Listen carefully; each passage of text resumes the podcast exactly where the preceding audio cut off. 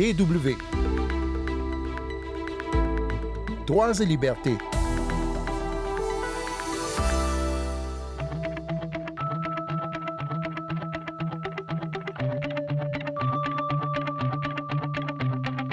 Être transgenre, on en a déjà parlé dans cette émission, c'est avoir l'impression d'être né avec un sexe qui ne vous correspond pas. C'est se sentir femme dans un corps d'homme ou homme dans un corps de femme, ou bien ni l'un ni l'autre. Très souvent, c'est une souffrance, être euh, homosexuel ou bisexuel aussi, dans des sociétés qui ne tolèrent pas les amours considérés comme euh, hors normes. Et c'est le cas au Maroc, où les rapports homosexuels sont toujours pénalisés par la loi. Alors un collectif s'est formé qui tente de faire changer les mentalités à l'aide de courts-métrages diffusés sur Internet. Mais tout de suite, nous partons pour le Bénin qui vient d'autoriser l'avortement dans certains cas. Sandrine Blanchard au micro. Bonjour tout le monde.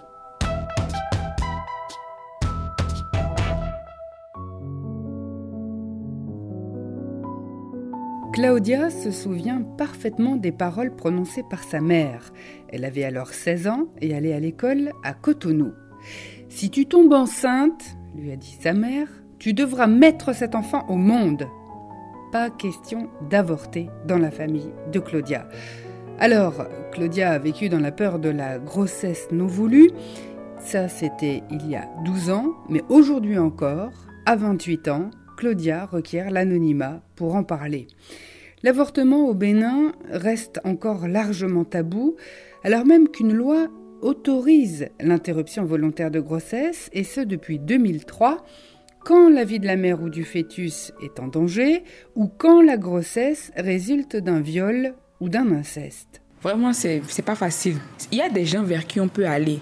Mais on a toujours peur parce qu'on n'a on a, on a jamais eu cette habitude-là depuis qu'on était petit. On ne nous a pas vraiment dit fais ça, fais ça. Il y a des parents qui sont ouverts aussi, mais d'autres pas du tout. On n'en parle même pas.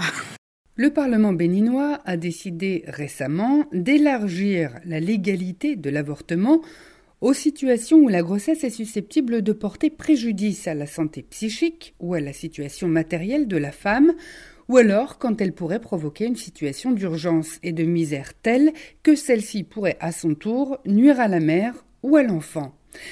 La loi élargit donc les possibilités d'avorter légalement. Mieux vaut tard que jamais, de l'avis de Serge Kittihoun, le directeur des programmes de l'association béninoise pour la promotion de la famille, la BPF. En effet, il a fallu que le Bénin vote et promulgue la loi de mars 2003 sur l'interruption volontaire de grossesse avec ces trois conditions pour que tous les autres pays de l'Afrique francophone de l'Ouest votent une pareille loi chez eux aussi, avec les mêmes conditions. Donc le Bénin, comme d'habitude, est pionnier et d'autres liens bois de pas, c'est bon.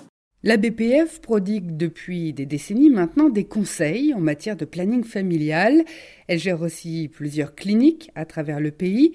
Et pour Serge Kittiroun, donc, les modifications de la loi sont un progrès pour l'ensemble du peuple béninois. Il y avait beaucoup de risques, nous le savons, les recherches ont montré que chaque année, il y a environ 200 femmes qui meurent de suite d'un avortement à risque pour des causes que nous pouvons éviter. Pascal Denis est gynécologue à Cotonou et lui aussi connaît bien les dangers des avortements clandestins. On en a vu et malheureusement on continue d'en voir. Les dégâts peuvent être très très importants. Ça peut aller euh, d'une simple infection qu'on va régler avec des antibiotiques, ça peut aller jusqu'à euh, une atteinte polyviscérale, plusieurs euh, organes majeurs touchés et ça peut aller jusqu'au décès de la patiente. Parce que, et en fait tout le monde le sait, les avortements ont toujours eu lieu partout dans le monde, qu'ils soient autorisés ou non. Il y a un peu de l'hypocrisie autour de ça. Parce que les gens le font tout le temps. Les gens savent même quelles plantes il faut prendre dans la nature, que tu dois prendre pour avorter sans aller à l'hôpital. Donc maintenant que les gens commencent à crier, s'agiter parce que la loi a été un peu plus arrangée. Claudia hésite un instant et puis elle accepte de raconter l'histoire de sa cousine qui est tombée un jour enceinte sans le vouloir. En fait, elle était, on était vraiment jeunes.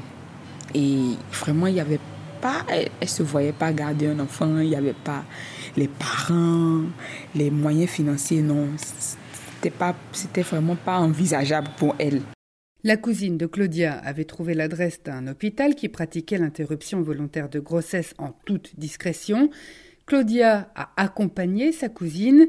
Les jeunes filles étaient très impressionnées. C'est juste une clinique, on vient, mais quand tu viens, tu te demandes, tu vois les dames, tu leur dis, je suis là pour un avortement.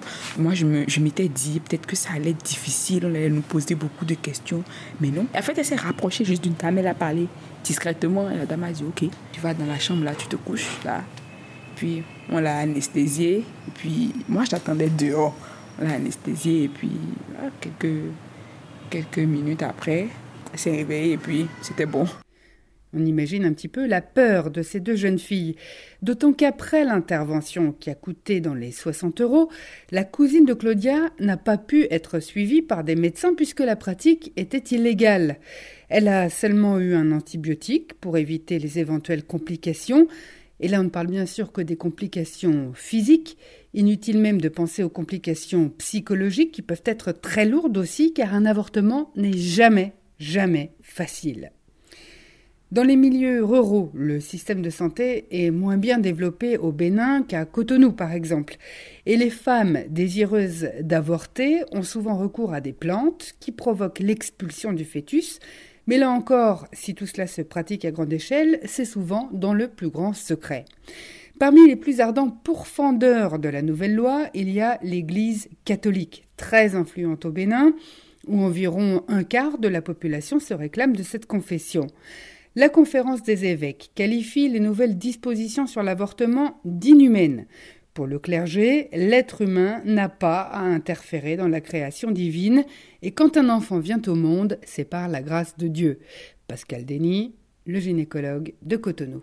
Il y a des réalités traditionnelles, il y a des, problèmes religieux. Certains médecins ne sont pas forcément euh, contre ou pour, mais pour raisons religieuses vont s'abstenir de pratiquer une interruption volontaire de grossesse.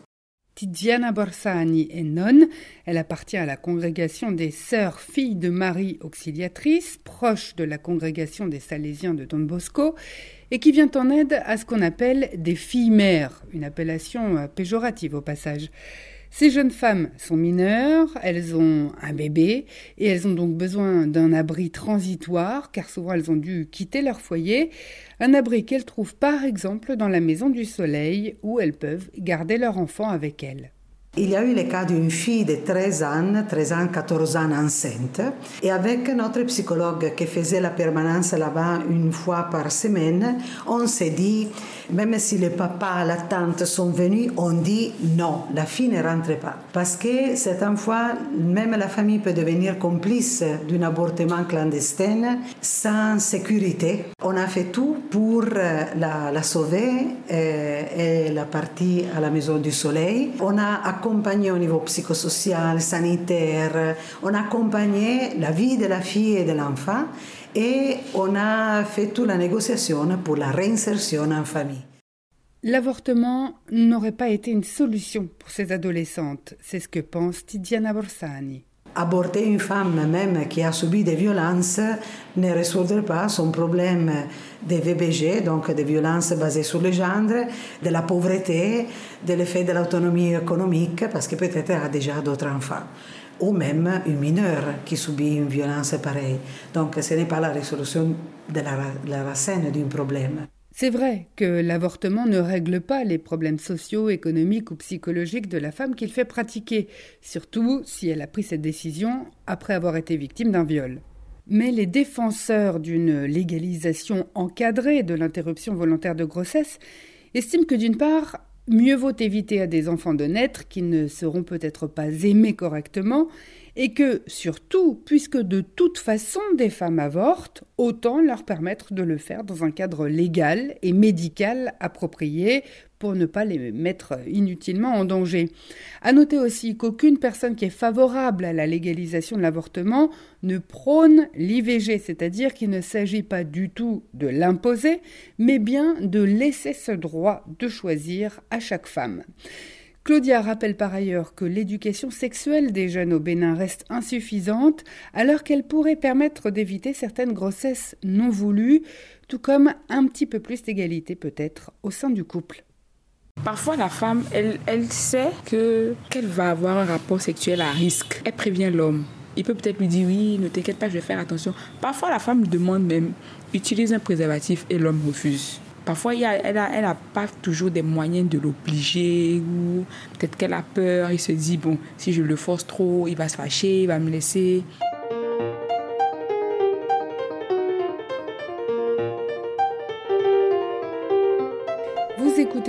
Droits et Libertés sur les ondes de la Deutsche Welle. الشوفات الغمزات الحكايات ديالك جا في الزنقه كنبان لهم كي شي حاجه تقدر تكون صالح الحوايج Cette femme fictive qui raconte son histoire s'appelle Nouara. Elle apparaît dans une série internet de courts-métrages intitulée Homuna, une série produite par le collectif d'artistes Nasawiyat, cofondé par Rumaima Termoumi.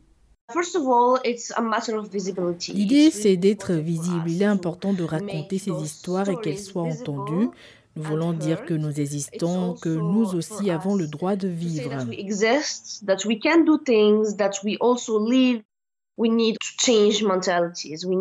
Il faut changer les mentalités pour que les gens ne pensent pas qu'on est différent d'eux. On n'est pas des Occidentaux, des étrangers, des Blancs. Non, nous sommes des membres de cette société à part entière. Nous avons grandi ici, nous sommes nés ici.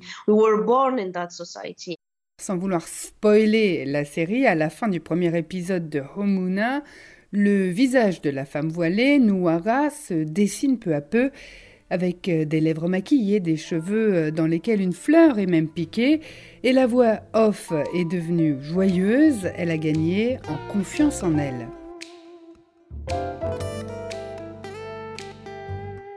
C'est la fin de ce magazine. Merci à Catherine Gensla et Aidoan Makasji pour les sons. Pour euh, vous abonner au podcast de Droits et Libertés, rien de plus simple, allez sur notre site internet www.com/français à la rubrique Nos podcasts. Rendez-vous la semaine prochaine et d'ici là, ne lâchez rien.